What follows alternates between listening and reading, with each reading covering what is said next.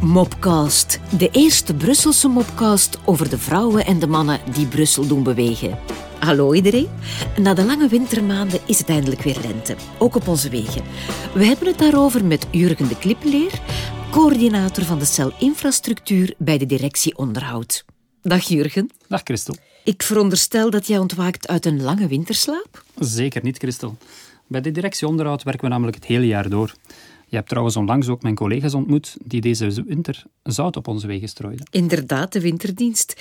Uh, ik veronderstel dat jij hier niet bent om ons te spreken over het ontluiken van de bloemetjes en het zoemen van de bijtjes. Nee, ik ga het vandaag hebben over de werken die we in de lente aanvatten om onze wegen en openbare ruimten te renoveren. Juist, uh, dat is heel belangrijk natuurlijk. Uh, wat doet jouw dienst precies? Wel, in het kort gaat het om het onderhoud van alles wat met onze wegen te maken heeft.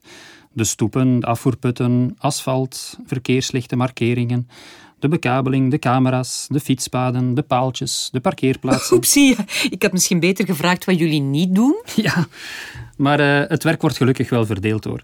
De MIVB is bijvoorbeeld verantwoordelijk voor de sporen en de bovengrondse bekabeling.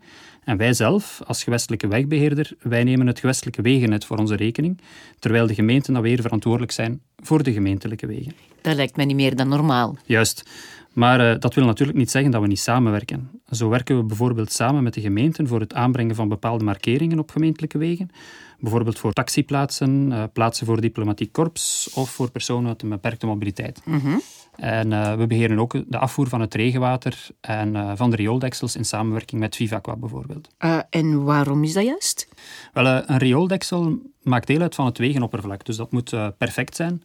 Ik heb het hier dan over afmetingen, de voegen enzovoort. Mm -hmm. En het is beter om dit eigenlijk aan één enkele onderneming over te laten. Dat begrijp ik. We houden ons ook bezig met het reinigen van de wegbedekking bijvoorbeeld van bepaalde pleinen, zoals het Spiegelplein in Jette, het Rogierplein, het Flagetplein. Ja? Sommige types van wegbedekking die vereisen immers een specifieke reinigingstechniek.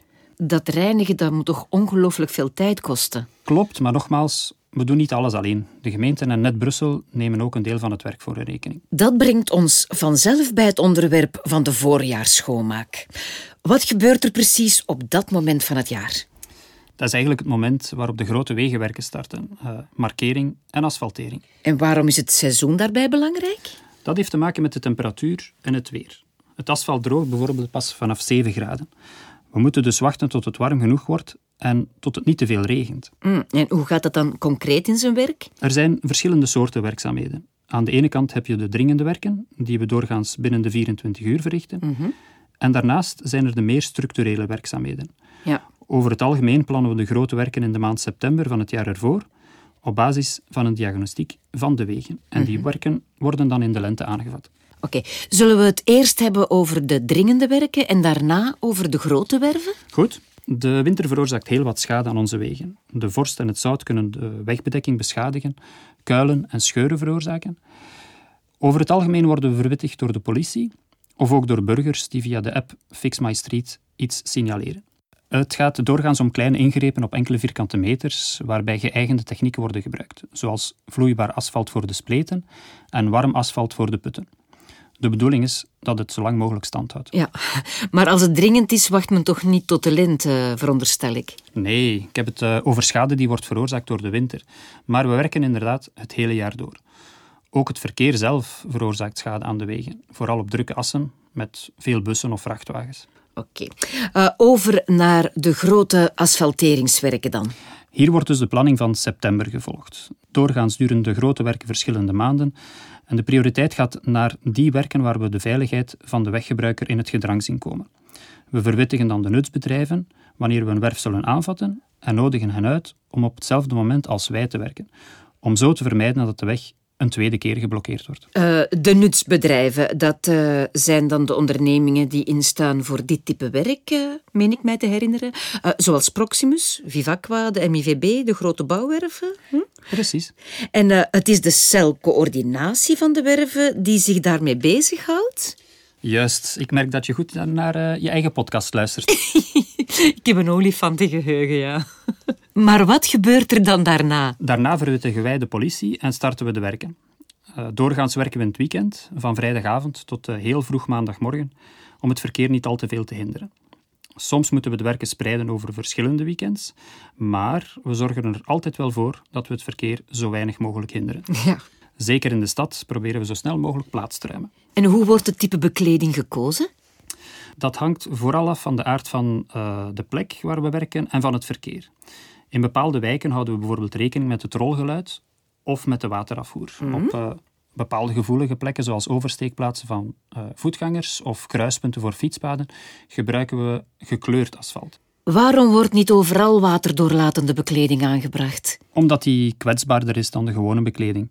Het probleem is namelijk ons Belgische weer. Ja. Als er veel regen valt en het afwisselend vriest of dooit, dan gaat het asfalt barsten. We gebruiken dus niet dezelfde technieken als bijvoorbeeld uh, het zuiden van Frankrijk of in het noorden van Europa. Ja, die regen bij ons. Hè.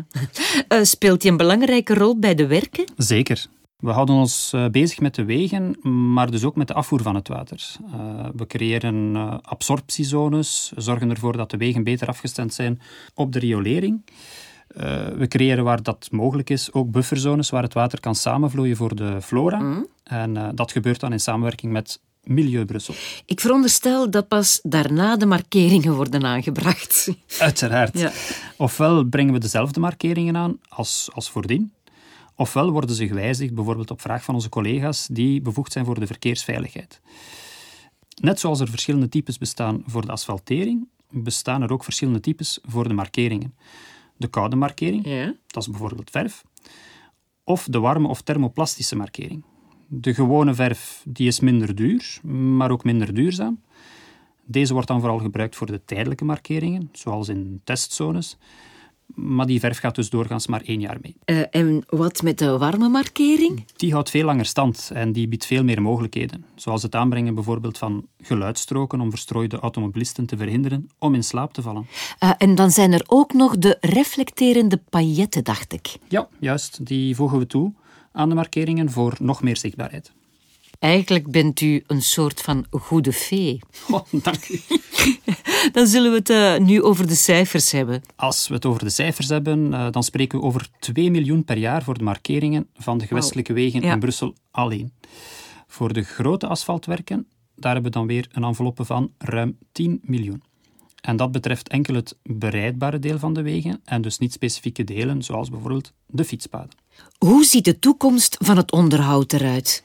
We proberen steeds uh, duurzamer en ecologisch verantwoord materiaal te gebruiken, Mhm. zoals uh, waterdoorlatende wegbekleding, om de gevolgen voor het milieu te reduceren. Jullie willen een sleutelrol spelen in de duurzame mobiliteit in Brussel. Ja, zeker. Uh, door wegen te creëren die aangepast zijn aan de nieuwe manieren van mobiliteit. En door van Brussel een groenere stad te maken waar het voor alle burgers gezonder en aangenamer is om te leven. Doen jullie ook iets anders in de lente? Ja, de reiniging, de herstelling, het in werking stellen van de fonteinen bijvoorbeeld. Ah, jullie doen werkelijk alles. Precies.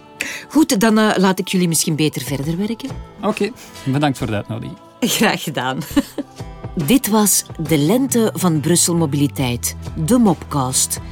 Zo hebben we nog tal van andere mopcasts voor te stellen, zoals de volgende, die ons laat ontdekken wat Brussel Mobiliteit zoal doet voor onze veiligheid. Dus join the move en abonneer u op onze mopcasts.